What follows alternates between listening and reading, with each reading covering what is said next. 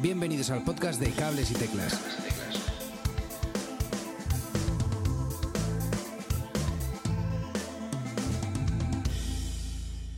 Hola, muy buenas y bienvenidos a un nuevo episodio de Cables y Teclas. Ya sabéis, vuestro podcast semanal sobre actualidad musical. En el episodio de hoy os eh, vamos eh, a, a- a compartir que es que tenemos un invitado súper, súper guay. Él es Luis Albert Segura de LA. Eh, muy buenas, Luis, ¿qué tal? Pues muy bien, encantado de veros otra vez. Qué Desde guay. casa, la máxima comodidad total, tío. Toma ya. Yo también hoy, comodidad total, que tengo aquí a Edu, que me ha invitado a su Ah, casa en el estudio. Que esto no suele pasar, que el señor vive muy lejos. joder. Sí, Vale, vale, vale. Qué guay. Y es que Pues eh, hablar, hablar de Lea es, es hablar de, de- de temazos, de canciones que te atrapan desde el primer beat y con un sonido cuidadísimo. Tuvimos la oportunidad ya en su momento de hablar con Luis durante la presentación de este, de este discazo que se llama Evergreen Oak, que lo tenemos por aquí, atrás, eh, allá por el 2021. Y estos días se está presentando la reedición de Heavenly Hell, el primer disco de Lea, que también lo tenemos por aquí. Si no lo tenéis, eh, compraros una copia, firmadito y todo. Y con, eh, bueno, está súper chulo todo lo de dentro. Em, y bueno, eh, este formato es en doble vinilo, donde encontraremos eh, el álbum original y un segundo LP con 10 bonus tracks, incluyendo canciones inéditas, demos, rarezas y versiones.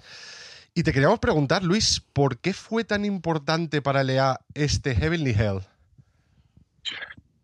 Ostras, pues yo creo que más de uno ya a simple vista puede caer un poco en eso, básicamente porque nadie me conocía antes de ese disco y de repente se convierte en el disco que más gente conoce, ¿no? Y el disco que para mí fue el disco que lo cambió todo, ¿no? Que cambió el, el ser un tipo, pues un tipo con un trabajo o dos en Mallorca y que, el- que, de- que- que- que su hobby era la música y que se autoeditaba los discos que se arruinó, arruinó a su, a su exnovia, arruinó a sus padres para hacer discos y de repente pues, pues me, me meto en ese meollo Gemelli Hell y el resto es historia, ¿no? Y llevo desde entonces pues viviendo y malviviendo de la música, así que le debo todo, es el disco que cambió mi vida totalmente.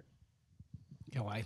Hay como muchos recuerdos alrededor de, de este disco. De hecho, habéis compartido varias imágenes en formato Polaroid, de esas Heavenly Hell Polaroids.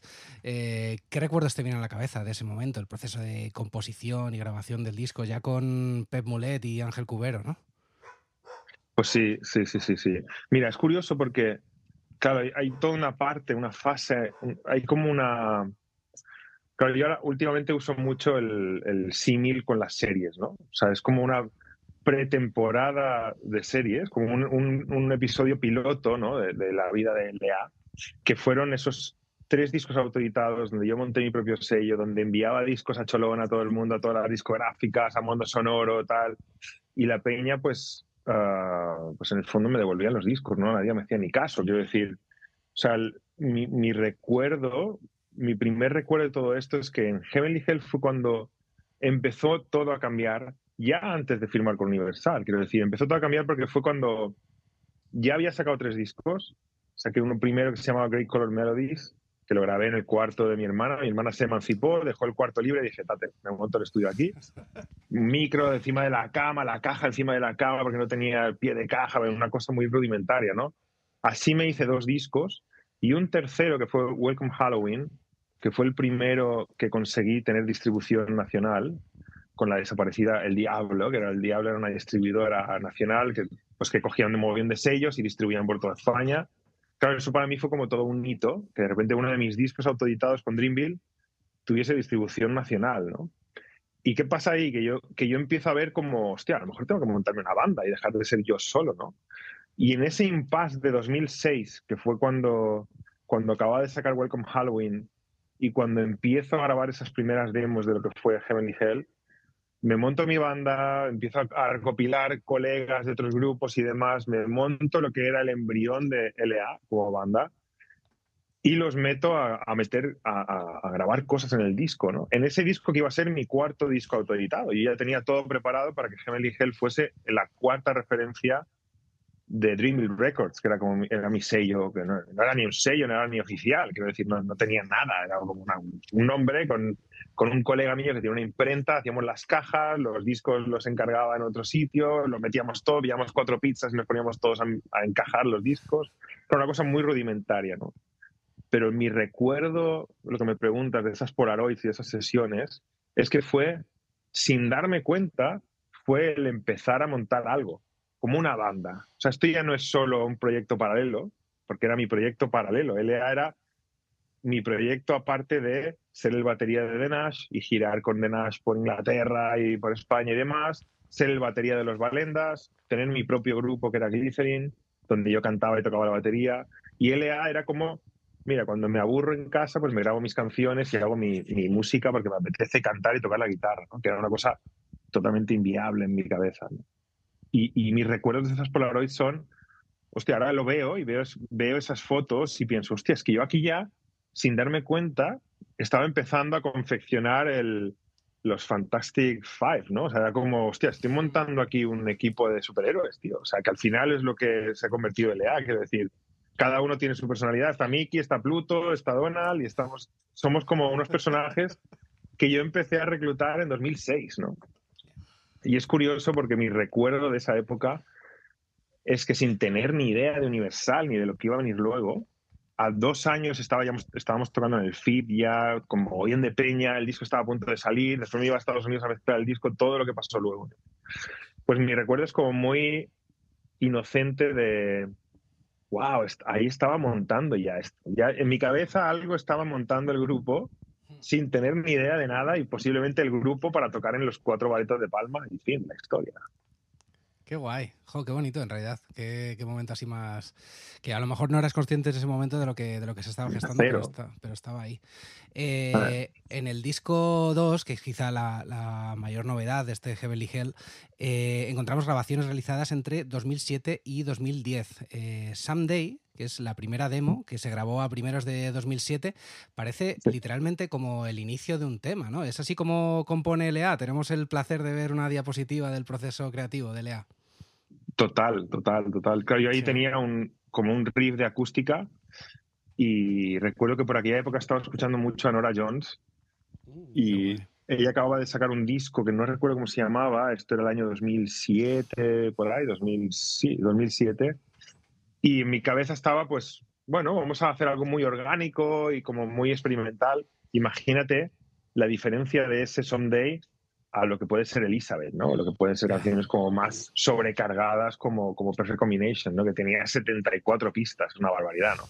Y Someday empezó como, bueno, vamos, claro, era el día uno. O sea, ese día fue el día que yo entré en el estudio de Tony, que por fin era como, hostia, LA grabando en un estudio profesional y no en el cuarto de mi hermana. Claro, era como, hostia, ¿yo qué hago con todo esto? Si estoy yo solo, o sea, no estoy con, con The Nash grabando cada uno de los instrumentos o con Glycerin, no, no, estoy yo solo. Este hombre que estoy en hoguera me pone todo a mi alcance ¿y por dónde empiezo? ¿Sabes? Como, hostia, y me senté a la batería. Lo primero que hice fue lo natural, que fue sentarme a la batería. Hice un redoble, no sé qué coño hice, metí el riff este de guitarra que tenía en mi cabeza y se quedó ahí una idea. ¿no? Nunca, la, nunca hicimos más con esa canción porque no nos dimos cuenta, ya estábamos haciendo Stop the Clocks y luego ya hicimos Crystal Clear y luego hicimos toda la lista de canciones. Qué bueno. Porque también hay cuatro canciones inéditas que iban a formar parte, em, supongo que eh, de, la, de, este Heavenly Hell, y que finalmente acabaron en un cajón durante más de, de una década. ¿Por qué algunos temas se quedaron fuera y otros dentro? ¿Qué, qué, qué pasó ahí? Pues mira, realmente esas canciones no se hicieron para Heavenly Hell. Las canciones que se hicieron para Heavenly Hell, yo creo que casi todas entraron en el disco. O sea, el disco lo construimos quitado de, ideas como Someday o canciones que no, no pasaron de la fase 1. Las canciones que sí trabajamos fueron esas 10 canciones que entraron en el disco. Lo que se puede escuchar como rarezas son las canciones que iban a ser el Heavenly Hell 2.0, que es el disco que íbamos a sacar en 2010 que es un disco que se llamaría Starfields, que estaba acabado, o sea, es un disco que yo tengo acabado desde el 2010. Qué fuerte. Tiene 14 canciones, está mezclado y listo para salir. Y son 14 canciones inéditas. De esas 14 hay cuatro que hemos sacado para meter en la edición especial, ¿no?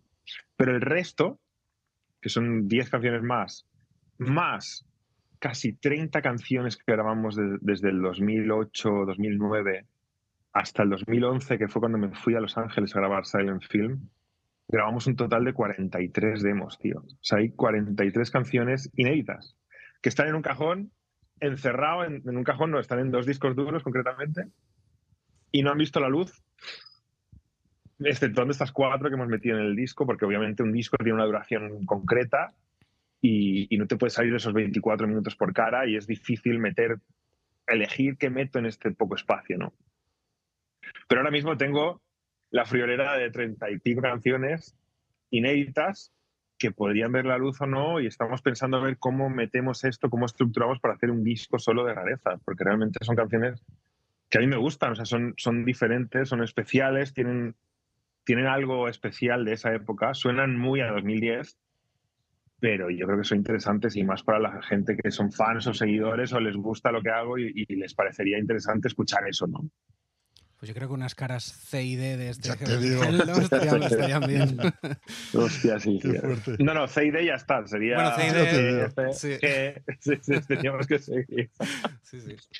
Qué bueno. Sí. Em, y bueno, también tienes eh, una, una versión de la de Girls Just Gonna Have Fun, eh, que si no me equivoco, eh, soléis tocar esa canción para cerrar actuaciones en aquella gira. Y te queríamos Sí. preguntar por qué esta versión. Pues mira, es muy curioso. Yo, en ese espacio que os comentaba, ese espacio de. En ese espacio de mi vida donde de repente pues estoy tocando con tres, cuatro bandas la batería, a mí me ofrecen tocar en un club de, de Mallorca que ya ha desaparecido, se llamaba Bluesville.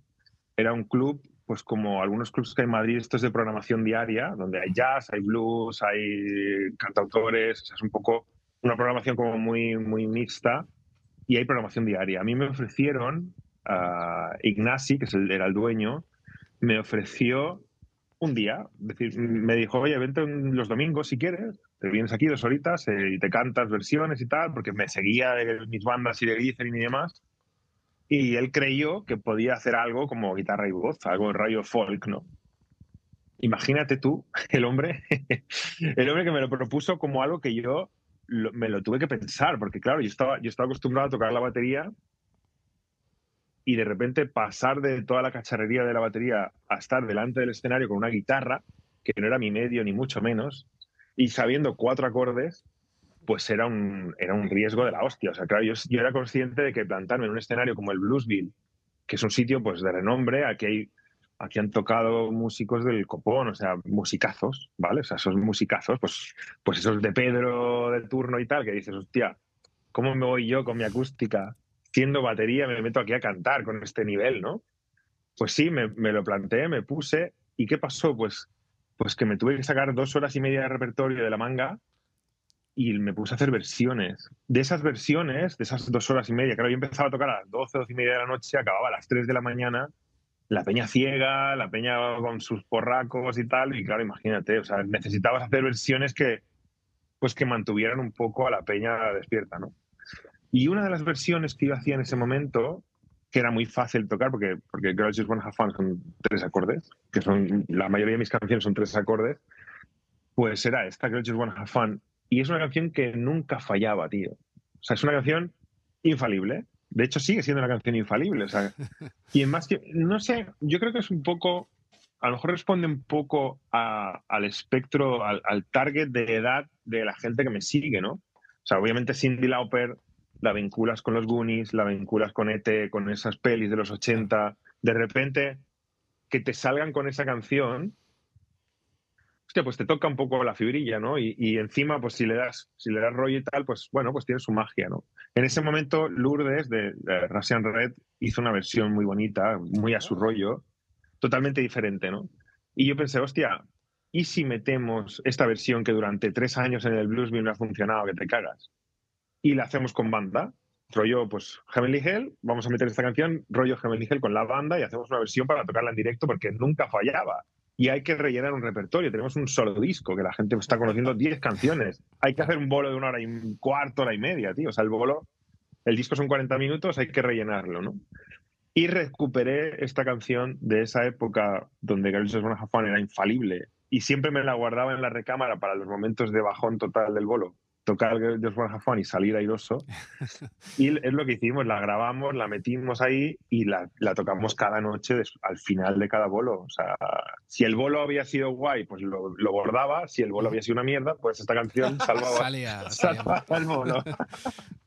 Oye, supongo que, que, habrá habido algún momento, o bueno, si has estado haciendo entrevistas, habrá, habrá, habido seguramente más de un momento en el que, en que has echado la vista atrás a ese LA de Heavenly Hell de, de 2009. ¿Qué ves diferente en tu forma de componer y de hacer canciones? Realmente el modo de componer es el mismo, o sea, no, ha cambiado nada. Ha cambiado muchas cosas porque, pues porque, joder, pues porque han sido 13 años de aprendizaje y de hostias y de alegrías y de entender y de conocer y de, y de cagarla y de arreglarlo y de reuniones y de viajar. O sea, quiero decir, son muchas cosas. Si de todo eso no evolucionas un poco mal, vamos. O sea que, claro, yo en mi caso, uh, pues me, durante muchos años me he dejado llevar y durante otros muchos he intentado estar al quite de todo y, y aprender mucho. La parte compositiva sigue siendo la misma, sigo siendo yo cogiendo en acústica con tres acordes y metiendo melodías. O sea, esto siempre, siempre ha sido así y sigue siendo así. Y lo que ha cambiado es la parte, pues la parte de ver, entender y escuchar y de, y de trabajar en la industria, que es, que es que no es fácil, no es fácil. Y más, y más actualmente, ¿no? Porque claro, yo 2008, que es cuando firmo con Universal, hasta ahora, te puedo asegurar que, hay, que ha dado varias vueltas de campana, o sea, bastante. O sea, la industria ha dado muchas vueltas de campana y ahora está en un momento que creo que ni la misma industria se entiende. O sea, ni se, ni se ubica, quiero decir, es complicado. O sea, y para un tipo como yo, que sigo haciendo lo mismo, que es coger mi guitarra, mi banda, con guitarra bajo batería y meternos en el escenario, sin performance, sin pantalla, sin pirotecnia, sin estadio, sin nada. O sea, es lo mismo de, de, hace 20 años, es lo mismo que tenemos ahora. Por, por, por, porque es lo que sé hacer. O sea, pues te digo que no es fácil. Y reubicar esto en los tiempos que corren, pues es o, o, o me compran así o no voy a cambiar para que me compren, quiero decir, no voy a, no, ya ha llegado a un punto, tío, que no, que, que, sigo haciendo lo mismo porque creo que si todo es cíclico y todo ha de volver, ya me volverá otra vez, ¿sabes? ya, también es verdad. Ya volverán, ya volverán las guitarras algún día. Es verdad. La verdad es que eh, lo hablamos hace, hace poquito, que está, la industria está en un momento muy raro, en el que se consume todo además súper rápido y Está, está, muy difícil de entender y, como dices tú, incluso por ellos mismos yo creo que no, que no se entienden. ¿Qué le dirías a tu yo de hace 20 años? Sí, pues en parte lo tendría fácil, porque le diría, tronco, sigue haciendo lo que haces. ¿eh? ¿Qué es lo que hago? Sí. Básicamente le diría, ponte tranquilo, respira. Y sí que es verdad que viví muchos años muy preocupado por los números, por los tickets, por crecer, por el WeThink, por su puta madre. Sea, mucho, claro, es que al final cuando te metes en una, en una línea de crecimiento donde hay una agencia, claro, nosotros llegamos a ser pues a lo mejor 11 personas de trabajo para llevar a cabo un show, quiero decir, cuando hay mucha gente involucrada, pues teníamos a Live Nation detrás, Sony en su momento, Universal, uh, giras internacionales, bandas internacionales a las que teleonear, claro, todo va creciendo tú te ves como, hostia, es que dentro de un año tengo que estar, o sea, si estoy aquí, dentro de un año tengo que estar aquí, porque si dentro de un año estoy aquí o aquí, mal, me van a dejar de hacer caso, habré fracasado, el fracaso se gestiona muy mal, el ego es una cosa terrible, que se la tenemos todos, es necesaria, pero mal gestionado es una mierda, y es una mierda, claro, o sea, es un follón, quiero decir, es un... Eh, entender todo eso y, y hablar con mi yo de hace 20 años y decirle, no te preocupes por nada, déjate llevar, olvídate de los números, olvídate de todo, porque hay gente que se dedica a eso, tú dedícate a cantar, disfruta de Praga, disfruta de México, disfruta de Canadá, disfruta de Los Ángeles, porque he estado en muchos sitios donde no me he dado cuenta que estaba, tío. O sea, yo ahora mismo he hecho la vista atrás y miro giras que hemos hecho y yo no recuerdo haber estado en Copenhague, tío. O sea, no recuerdo Copenhague. O sea, quiero decir, por decirte un ejemplo, ¿no? O sea, claro, de, de repente estaba Ángel, que es el bajista de la banda, Ángel Cubero, que llegábamos a una ciudad.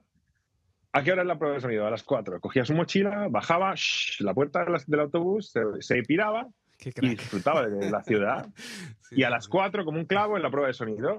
Y mientras yo estaba en el, en, en el tourbus con números y tal, y preocupado, llamando a no sé quién, reunión y tal, y, y- y pensando en el próximo disco, componiendo.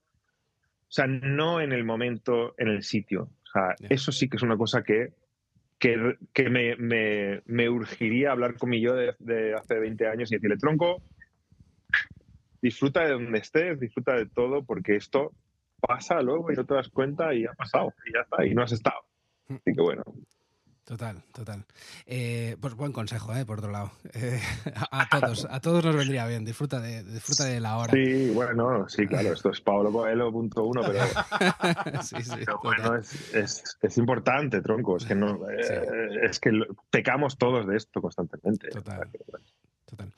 Oye, ¿estos temas han salido solo en vinilo? Eh, en principio, ¿saldrán Ajá. en algún formato más o es intencionado? ¿Es un regalo exclusivo para los superfans de la banda? Bueno, esto en, en unas conversaciones con la compañía sí que, dado el volumen del, del- del proyecto, dado que, pues que tiene un coste, que, que la peña hace un esfuerzo por comprarse el vinilo, por tener ese material, que no es, un, no es barato, quiero decir, no es, no, es, no es barato. Pues queríamos como durante un tiempo, unos meses, o sea, no va a ser mucho, pues premiar un poco, está mal, está mal el, el concepto de premio, ¿no? Pero pero sí que la gente que se lo compre que sepa que tiene una cosa exclusiva durante un tiempo, ¿no? Claro. O sea, que, que sepas que, hostia, voy me gasto 30 pavos en el vinilo porque vale 27,90 o 28 pavos. Pues durante un tiempo tú te haces el esfuerzo, pero eres el que puedes tener ese disco en casa o la que tiene el disco en casa y lo disfruta un poco en exclusividad, ¿no? Pero obviamente va a ir a, va a, ir a digital, claro que sí, yo creo que, que al final, inclusive todo el material que os he dicho, los treinta y pico canciones extra, sí que se está, se está hablando de hacer una edición digital máster de, de, hostia, pues mira, el Director's Cut son 40 canciones, es como el metraje extra de director, que son como tres horas y media de peli. Pues este sería nuestro, nuestro Hateful Eight de cuatro, de cuatro horas. Así que bueno, es probable que acabe en digital todo este material. Qué guay. Qué buena. Porque es que, eh, bueno, nosotros lo recomendamos muchísimo. Si no lo tienes, vete y cómpralo. Porque es como redescubrir eh, algunos temas. Por ejemplo, el Perfect Combination también, que tiene otros, como otros matices. Algunos temas Yeah. incluso parece que están como en un- con un tempo un pelín más rápido, o eso te parece. Eh, es un sonido como más crudo también. Y, por ejemplo, en eh, Colin O'Coppons, en ese, en ese tema, eh, es como para mí, yo cuando lo escuchaba, era como el inicio de los, de- del sonido de LA. Y, y nada, lo, lo recomendamos eh, muchísimo. Eh, eh, la verdad es que se, se nota ahí el, el trabajo que se puso. Y nos preguntábamos, ¿por qué sacarlo ahora?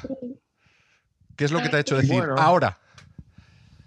Eh, ¿Te refieres al, disco entero? Ajá, O sea, ¿por qué sacar este disco ahora?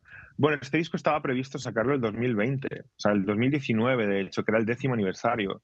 Se habló en su día, se, se planeó toda la edición y todo el rollo, ah, pero bueno, luego vino lo que vino, ¿no? Vino que, que- que- que vino la pandemia, todo se paralizó, todo se quedó como en, bueno, yo de hecho un tiempo estuve pensando que esto nunca vería la luz, porque se iba la industria a la mierda, nos íbamos todos a la mierda y esto se acababa.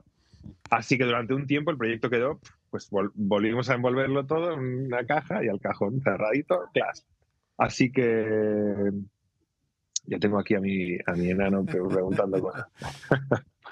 Así que, bueno, el, el proyecto lo hemos retomado ahora porque al final era como, ¿qué más da si son 13 años o 12 o 16? ¿no? O sea, al final de- decidí que después del parón que hicimos en 2018, volver, ah, volver con LA y volver con Heavenly Hell tenía todo el sentido. O sea, de repente era como, ¿y si lo montamos ahora, lo montamos bien? Me esmero buscando esto, hablé con Tony Noguera, Tony sacó todas las cajas del cajón, todos los, los discos del cajón, nos pusimos a mirar y dijimos, vale, lo planteamos en Universal, Universal lo vio, con mi agencia de management lo vimos todos, dijimos, vale, fantástico. Y así fue. O sea, no, ah, lo del año ya pasó a un segundo plano, lo del aniversario, décimo aniversario, quince aniversario quedó en un segundo plano y nos centramos en, oye, queremos volver con LA, queremos volver a hacer conciertos, la excusa es perfecta, o sea, es como volver otra vez al punto de partida con el mismo disco, pero en otro formato y con temas extra. Me cuadra, lo veo bien. Así que así ha sido. O sea, no, no le hemos dado, no lo pensamos mucho. Sí que es verdad que de, 2019, cuando estábamos con esto hasta ahora, pues obviamente han pasado, cinco años casi, pero cuatro años, pero han pasado cosas. Eh, hice el Green Oak, saqué, saqué ese disco, que fue como, sí que fue como un, fue como, como tomarme una pastilla de relajación después de todo el tema de la pandemia y demás, pues hice un disco en una cabaña, ya lo viste, eso quiero decir, es un disco que no requería defenderlo en gira y meternos una girota del copón y festivales y tal. Fue un disco que casi casi es un disco para escuchar en casa y que lo defendía en acústico y demás, ¿no? Y que está ahí y que va, pues va a sumar en el repertorio escogiendo canciones. Pero sí que es verdad que Heavenly Health tenía peso y envergadura como para ser el disco de la vuelta del al escenario. Este próximo Heavenly Hell Naked Tour de 2023 eh, pasarás por Cartagena el día 14 de abril, 21 de abril en Málaga, 22 en Granada, 23 Almería, 26 de mayo aquí en Madrid, el 27 en Toledo. Eh, ¿Se va a focalizar en, estos temas? Eh, ¿La versión acústica o, o, que también llamas Naked de los temas de Heavenly Hell? Claro, lo bueno, hay dos partes muy buenas de esta gira, ¿no? Y es que cuando voy solo con la guitarra, cuando voy acústico, anchas Castilla, quiero decir, no llevo nunca repertorio, siempre voy como un poco a lo que me pide el cuerpo, lo que me pide la gente y demás. Me apetece ir con, de repente voy con al menos 10 canciones fijas, ¿no? Que es como, hostia, voy a empezar con Crystal Clear, Perfect Combination, voy a hacer el Hell tal como está en el disco, que me apetece porque me puedo centrar en otras cosas, no tengo que estar pensando en qué voy a tocar la siguiente, sino que ya sé que tengo que hacer esto así. Pero luego tengo la parte final del show, pues que son, pues eso, media hora más extra de tocar lo que me apetezca. Y habré pasado casi 45 minutos de show respirando a la gente y sabré por dónde ir, ¿no? Y me apetece mucho por eso, porque creo que va a ser la primera vez que haga shows acústicos con repertorio, tío. O sea, es como, que de repente de repente pongo opinión fijo y me centro en, ver a la gente más y en estar un poco más pendiente de la situación y no tanto de ahora estoy haciendo esta, ¿cuál vengo ahora? ¿Cuál, ¿A cuál me voy? Si hago esta, aquí me han pedido no sé qué. No, no, no. El repertorio durante 10 canciones es así y luego ya veremos. O sea que me apetece mucho, tengo muchas ganas. Qué guay. Y nosotros también tenemos un montón de ganas de verte, eh, la verdad. Em, vamos a ir terminando y siempre nos eh, gusta mucho preguntar antes de irnos alguna recomendación de algún disco o algún artista eh, que te apetezca y sería la leche si te, si te acuerdas de algún disco o algo que estuvieses escuchando en su momento cuando Heavenly Hell salió. Pues mira, había una banda, hay una banda americana con la cual estábamos obsesionados durante la grabación de, de Heavenly Hell que se llamaban Orson. Es una banda que se llama Orson, que, que recomiendo absolutamente.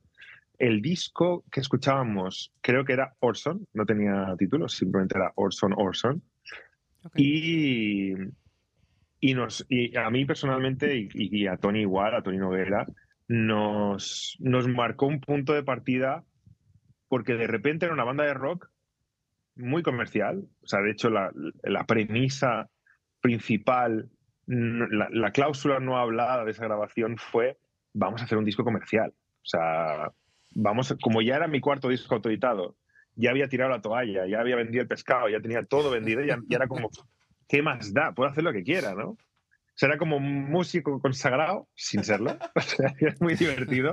Claro, fuimos un poco a, vamos a hacer un disco comercial, pero a rabiar. O sea, vamos a meter todos los clichés que se nos ocurran. Y Orson jugando un poco con ese, clichetazo de las melodías y de, del cantante guaperillas y tal, era una especie de Maroon 5, pero sin ser tan cheesy, ¿no? O sea, sin ser tan nortera, tío. O sea, que Maroon 5, justo en ese momento también había, de sacar un disco, el de los temazos estos súper mega conocidos, y también lo escuchábamos, en plan, oye, vamos a permitir, como estamos solos en el estudio no nos ve nadie, vamos a escuchar todo esto y vamos a ver qué onda, ¿no? Escuchamos a Phoenix. Phoenix también estaban muy presentes en, en, en, aquel momento, pero te diría que Orson fueron la banda que más pinceladas vimos sin ser Tom Petty, porque Tom Petty también está, estaba Jeff Lane, estaba todo lo que es la Elo, todo ese mundo un poco más, pues los Carpenters también estaban y, y todo esto. Pearl Jam, obviamente, Foo Fighters, todo eso estaba ahí, pero en plan banda o, o, influencia desconocida, yo te diría que Orson fueron uno de los principales culpables de que Heavenly Hell sea como es. Bueno. Qué bueno. Eh, bueno, os dejamos los links a, todas estas bandas en las, en las, notas del episodio para que le deis una escucha e intentéis un poquito más ese, este Heavenly Hell. Eh, Luis, muchísimas gracias por venir. Mola un mazo volverte a tener por aquí en el, podcast, tío. Un, placer, tío. Sí, sí. A ver si algún día me vengo y lo hacemos ahí en vuestro estudio, tío. ah, sería la leche. tiene, muy buena pinta. Veo mucho verde, veo guitarras, veo mis discos. Mucha, mucha cosa por aquí. Sí, sí, sí. sí, Mucha, mucha cosa. Que, que, en serio, muchísimas gracias por venir por aquí. Gracias, oyente, por haber llegado hasta, hasta el final del, episodio. Gracias a Cerveza la Virgen también por aparecer en el episodio. La Virgen. La Virgen. Nos oímos la semana que viene. Adiós. Adiós. Chao. Hasta aquí el programa de hoy. Si te has quedado con ganas de más, suscríbete en las plataformas de podcast habituales. Y puedes seguirme en Twitter en arroba cables y teclas.